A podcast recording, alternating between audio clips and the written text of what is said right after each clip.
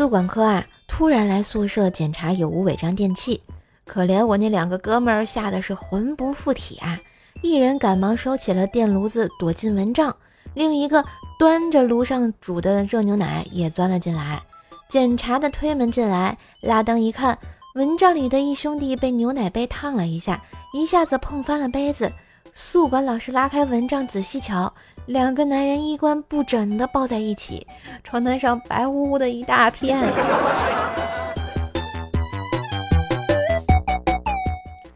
有一位黄先生，他儿子叫黄军，他经常带儿子乘八路公交汽车，所以经常有人这样搞笑的镜头：黄先生带着儿子走向车站，看见远处公交站台驶进一辆八路车，立刻对身边的儿子大喊。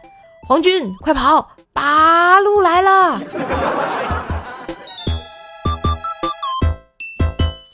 我昨天想了一天，终于知道，原来筷子兄弟这个名字有两层意义。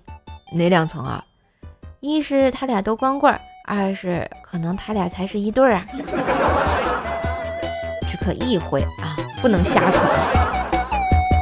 嘿，今日份段子就播到这里啦。我是段子搬运工瘦瘦呀，喜欢节目记得随手点赞订阅专辑，并给专辑打个五星优质好评送月票哟！啊，上瘦瘦主页订阅奏奈讲笑话，开心天津话，支持瘦瘦就要多分享、多收听、多打赏哟！